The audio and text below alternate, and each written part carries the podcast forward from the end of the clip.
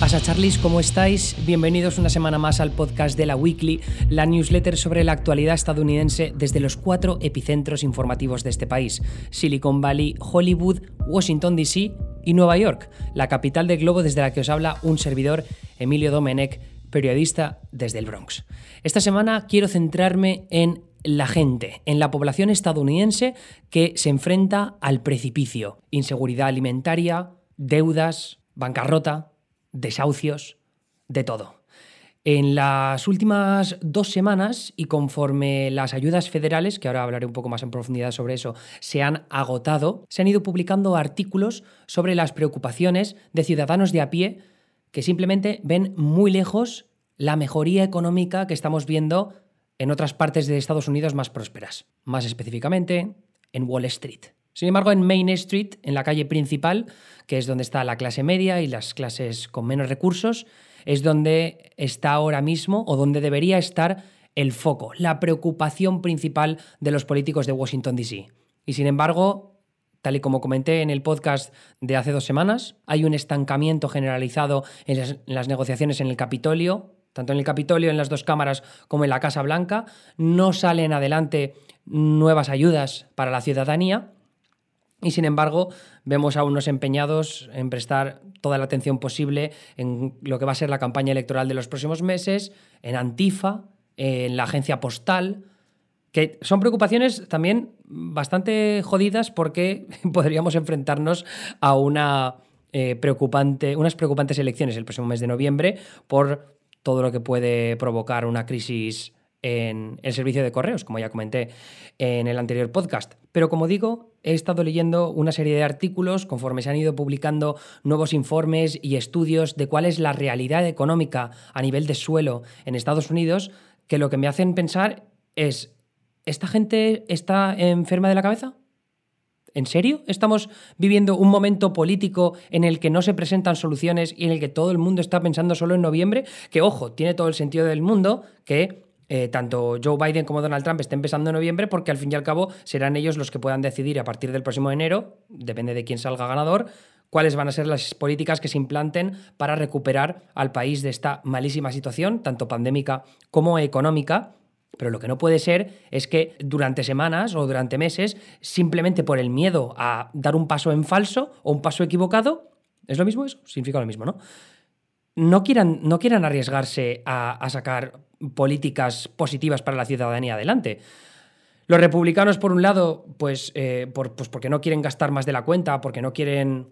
eh, descontentar a su clase de donantes, por otro lado, los demócratas tampoco quieren descontentar a su clase de donantes, sobre todo a los que vienen desde Wall Street, que ahora, iremos a lo de Wall Street, no os preocupéis que hay tiempo de sobra. Eh, pero tampoco quieren darle un premio a Donald Trump, porque evidentemente si aprueban ahora unas medidas económicas buenísimas que ayuden a sobrellevar estos próximos meses a, a, los ciudadanos, pues eso puede significar que aumente la popularidad de Trump y gane las elecciones. Y por tanto tengamos otros cuatro años de esta administración, algo que para los demócratas pues sería el fin de los tiempos prácticamente, ¿no? Nunca lo han tenido tan de cara por las encuestas que se han visto en, los últimos meses. Eso ya es algo que comentaré en, en podcasts posteriores, ahora que la campaña ya empieza a rodar de verdad, porque el mes de septiembre y octubre va, a ser absolutamente de locos. Pero, como decía, em, estos intereses políticos, lo digo desde una perspectiva bastante cínica, Creo que la situación política en, Washington DC ahora mismo lo único que nos permite es ser bastante cínicos, porque llevamos desde finales de julio, sin, o de julio, perdón, sin las ayudas más importantes a lo que son los ciudadanos de a pie, y ahora, eh, tiraré con eso. Y sin embargo, todavía no se ha llegado a un acuerdo entre la Casa Blanca y el Capitolio. Que como, como comenté en el, ese podcast sobre el estancamiento en Washington, D.C., lo necesario es que la Cámara Baja, que está eh, gobernada, bueno, dominada por los demócratas, controlada por los demócratas, eh, tienen pues unas exigencias en torno a los 3 billones de dólares, un paquete de ayudas en esa cifra. Los republicanos que tienen el control del Senado dicen que prefieren un paquete de ayudas en torno al billón de dólares. Y luego está la Casa Blanca, que está un poco tirando de un lado y de otro, y que lo único que quieren hacer es sacar adelante pues, ese paquete de estímulo que les haga aumentar un poco de popularidad sobre todo viendo que estas, pues, la crisis racial, la crisis pandémica, la crisis económica se les ha venido encima de cara a un último tramo de campaña que como no remonten, lo tienen crudo. Entonces, ¿qué es lo que, eso que decía yo antes de que se han agotado las ayudas? A nivel de, a nivel de suelo, ya digo, o sea, las ayudas que realmente han llegado a los ciudadanos, se puede hablar de la moratoria que se puso a los desahucios eh, a nivel federal, el cheque de 1.200 dólares que se dio a todos los ciudadanos ganando menos de 100.000 dólares al año, también se puede hablar de la ampliación de los llamados sellos de comida, ¿no? que es para que gente de bajos recursos pueda poner un plato encima de la mesa, o, y sobre todo, que es me parece la parte más importante en lo que afecta a una gran parte de la ciudadanía, sobre todo aquellos dedicados a los servicios, que es uno de los pilares económicos del Estados Unidos contemporáneo, porque tenemos una clase social tanto media como más tirando a la gente con bajos recursos que trabaja en los servicios, que trabaja en restaurantes, que trabaja en tiendas y que son los que se han visto desplazados de sus empleos simplemente porque ha habido unos cuantos confinamientos, no sé si os acordáis,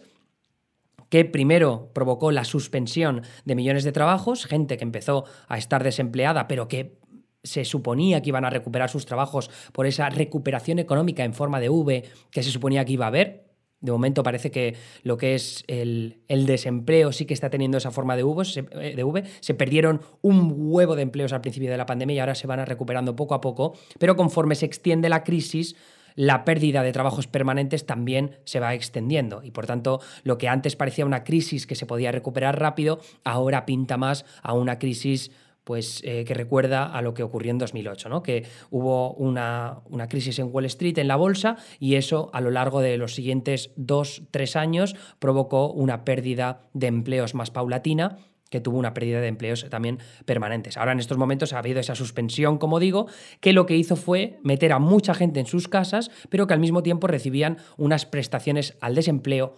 potenciadas. Esto es importante. Yo creo que ya lo expliqué en otro podcast, pero lo voy a recordar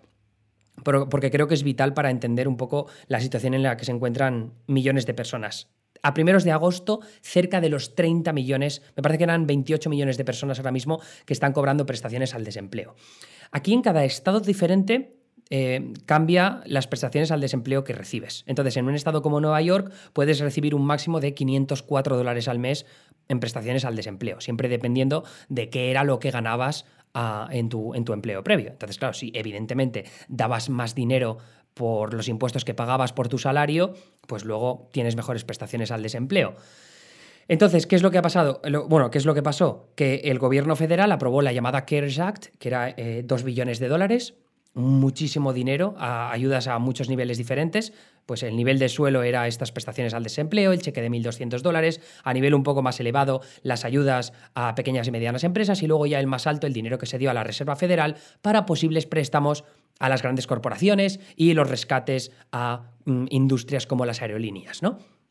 Bien, pues volviendo a ese nivel de suelo, las prestaciones potenciadas al desempleo lo que implicaban era que el gobierno federal ayudaba a los estados a mejorar las prestaciones al desempleo. Entonces, no solo en Nueva York, por ejemplo, no solo te daban 504 dólares a la semana, si estabas en lo que es la horquilla más alta de las personas que cobran más en esta ciudad, pues entonces te llevabas esos 504 dólares a la semana y otros 600 dólares a la semana que ponía el gobierno. Claro, el tema es que al, ser una cifra única, esto lo que provocaba es que, pues que yo, imagínate que yo cobro una pasta al mes, ¿no? Que cobro, pues yo qué sé, 5.000, 6.000 dólares al mes. 6.000 dólares al mes, me va de puta madre, tengo un piso en Manhattan de, de lujo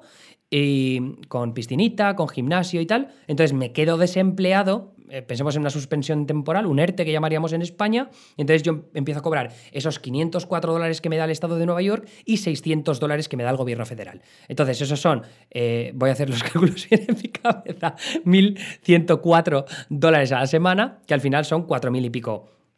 cuatro mil y pico pavos, ¿no? Que no es tanto como ganaba, pero que me da lo suficiente como para pagar el alquiler y estar un poco tranquilo. ¿Qué es lo que pasa? Que si tú, en cambio, estás viviendo en Harlem, compartes habitación con más gente, pagas 1.200 pavos al mes de alquiler y tu trabajo en realidad eran pues como 3.000 mm, pavos al, mes, eso significa que las ayudas que te da el Estado de Nueva York eran, pues echémosle 250 eh, dólares, más lo que te da luego el gobierno federal, 600, que al final son 850 dólares a la semana, que al final implica que cobras más estando desempleado que estando yendo a trabajar. Esto es una de las cosas que al principio fue polémica para los republicanos y que ha, ha seguido siendo polémica a lo largo de los meses y es una de las razones por las que las negociaciones están estancadas en el, en el Capitolio, básicamente porque los demócratas quieren extender esas ayudas potenciadas, que te sigan dando 600 dólares extra a la semana hasta finales de año, sin embargo los republicanos solo quieren dar 200 dólares. Esto tiene una explicación bastante sencilla. Lo que dicen los republicanos es que, claro, si a mí por ejemplo, que yo voy a cobrar más estando desempleado, eso lo que hace, lo que incentiva es que yo, bueno, al contrario, desincentiva que yo vuelva al trabajo. Pero claro, estando en una situación de crisis económica y pandémica, ¿realmente republicanos os creéis que yo no voy a aceptar un trabajo pensando que dentro de un mes, cuando se me acaben las prestaciones al desempleo, igual ese trabajo no está esperándome? ¿Qué? Vamos a pensarlo bien, por favor. Yo de verdad no sé, no sé en qué piensan los republicanos, están completamente desconectados de la realidad. Una persona, por mucho que esté cobrando más dinero estando desempleada, va a querer volver al curro, porque si no, ese curro quizá no le espere dentro de unos meses y sobre todo sabiendo que las pérdidas de empleo permanentes están, están siendo cada vez mayores. Conforme más se alargue la curva de recuperación económica, más pérdidas permanentes de empleo se van a producir. Vale, bien, pero bueno, en cualquier caso, esas ayudas potenciadas al desempleo, repito, 600 dólares a la semana extra encima de lo que ya te daba cada tu propio estado, en el caso de Nueva York, como ya he explicado, lo voy a repetir varias veces porque es que me, me, parece importante que quede claro, que son, en el caso de que estés en la horquilla más alta, pues esos 504 dólares más los 600 dólares a la semana que te da el gobierno federal, pues 1.104 a la semana, 4.000 y pico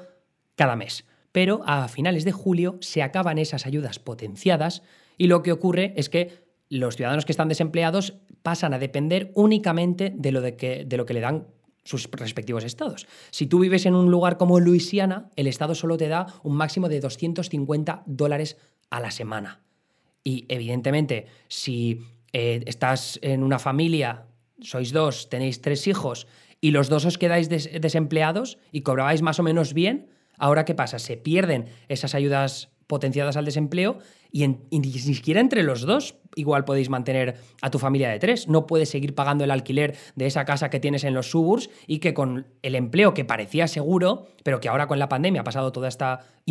todos, todos estos acontecimientos imprevisibles, pues de repente se ha esfumado todo. Yo entiendo que la gente tiene que ahorrar y demás, pero esa no es la situación económica real de Estados Unidos. Ah, salía una estadística antes en el New York Times que estaba leyendo que ponía que la media más o menos de ahorros que tenían eh, los, la población estadounidense, me parece que era entre 58 y 61 años, ya, o sea, tirando para arriba, era como de 21 mil dólares. 21 mil dólares de colchón tampoco es tanto, pero es que claro, conforme te vayas, te vas pasando hacia abajo, te tiras hacia las horquillas más bajas, te tiras a la gente con menos recursos, ahí es cuando encuentras los mayores problemas, ahí es cuando encuentras la gente que no tiene colchón, la gente que tiene que pagar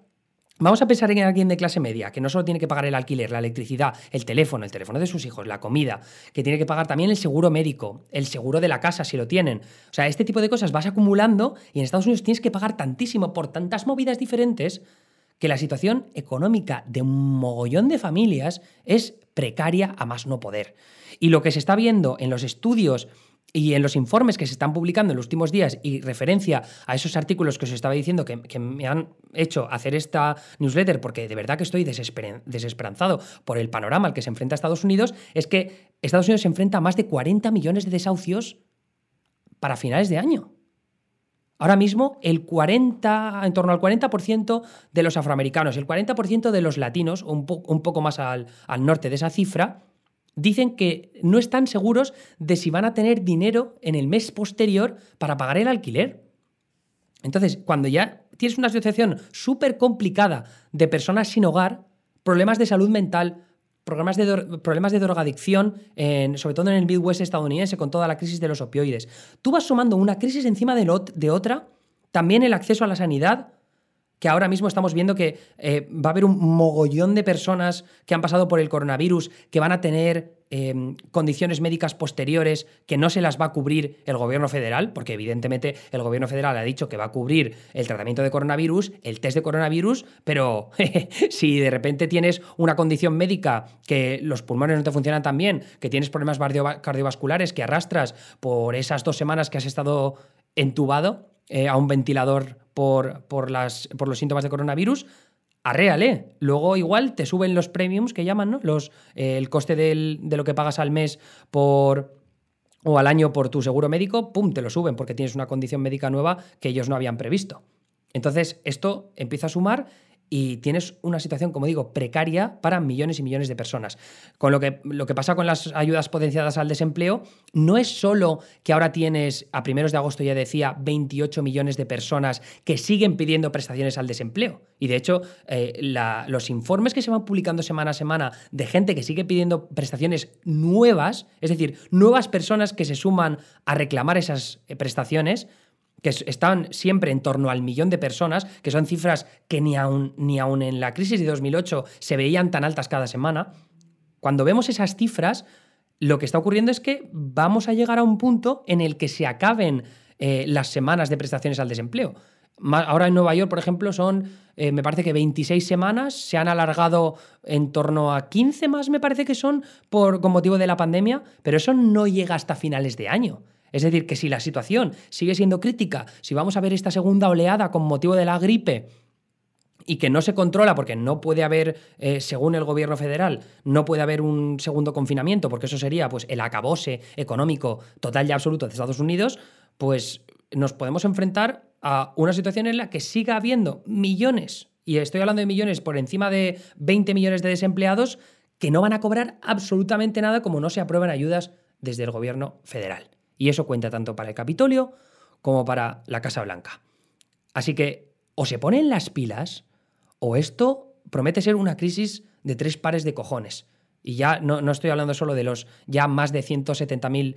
eh, muertos a causa del coronavirus, sino también pues, los que se pueden quedar en la calle y lo que eso puede provocar no solo a nivel de gente pues, que se mete en la pobreza, que se muere de hambre, sino también la salud mental de la ciudadanía estadounidense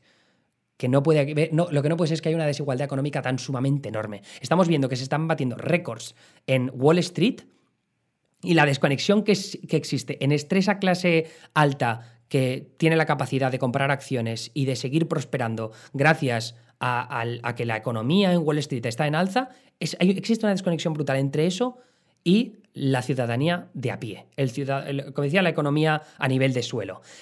Os he compartido un, par de gráficas en, la newsletter. Hay una que a mí me parece pues, eh, aterradora, que es que el, eh, me parece que es el 10% controla el 87% de las acciones en circulación.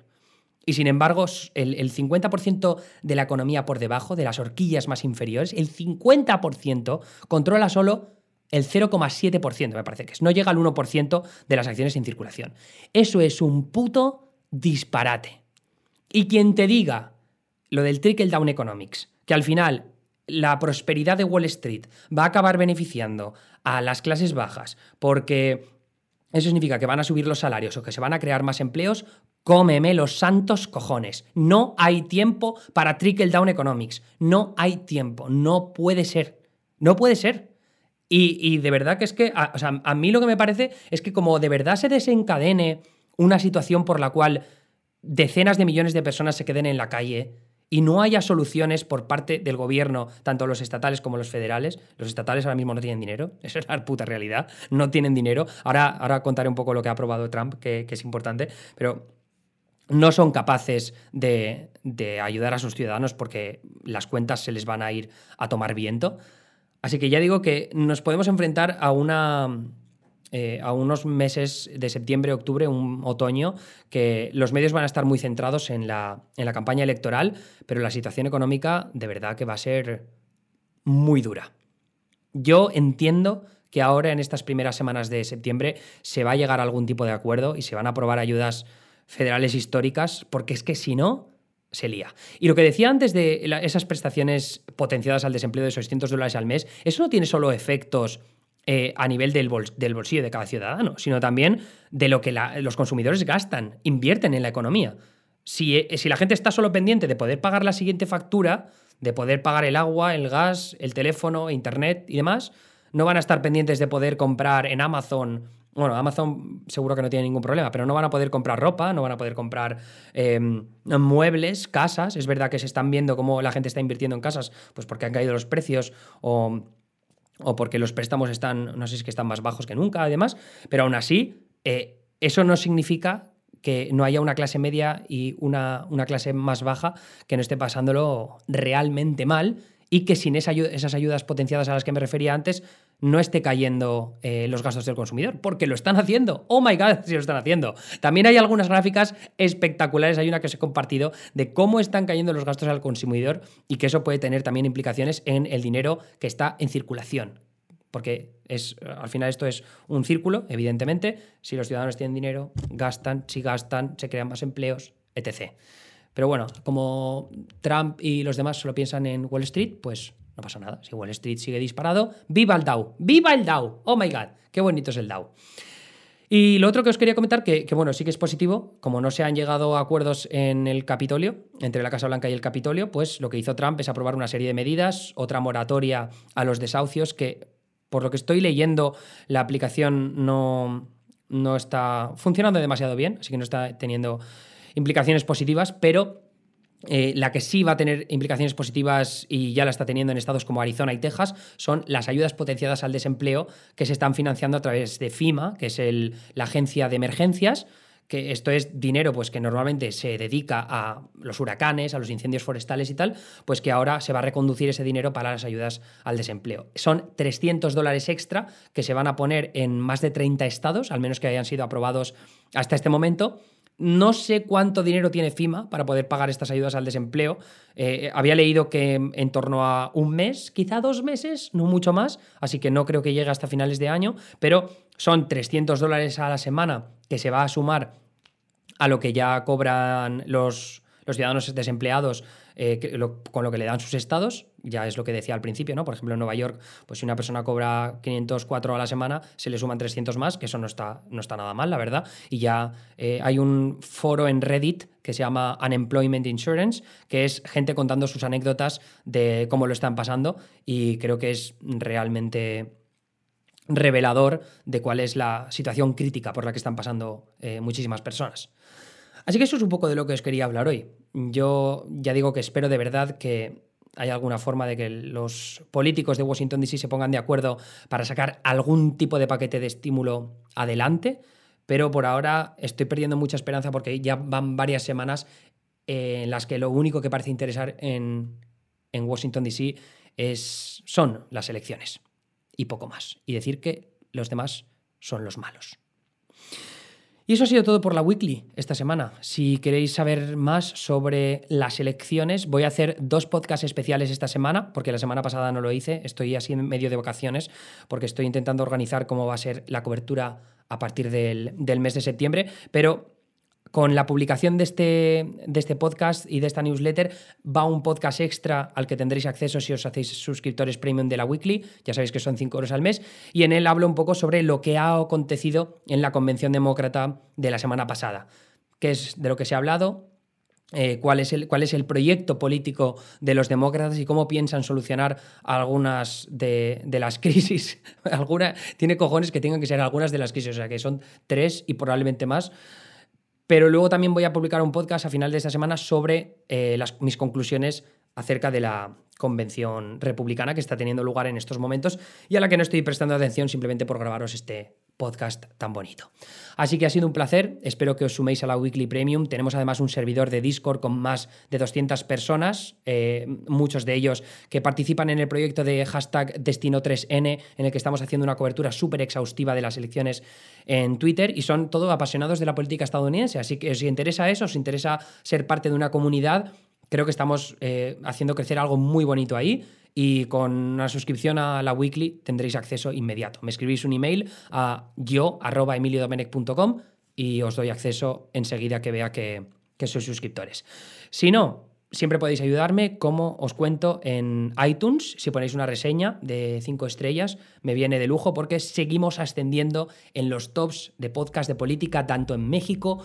como en España. En Colombia vi que habían, habíais puesto alguna reseña, si me escucháis desde alguno de esos países, me viene de lujo, así que os lo agradecería infinitamente, sobre todo si no podéis eh, ser colaboradores de la Weekly Premium. Eso ha sido todo por mi parte. Mi nombre es Emilio Domenech. Habéis estado escuchando la Weekly, el podcast y la newsletter sobre la actualidad estadounidense presentada por un servidor. Hasta luego. Me escucháis en el resto de podcast o si no, ya la semana que viene. Adiós.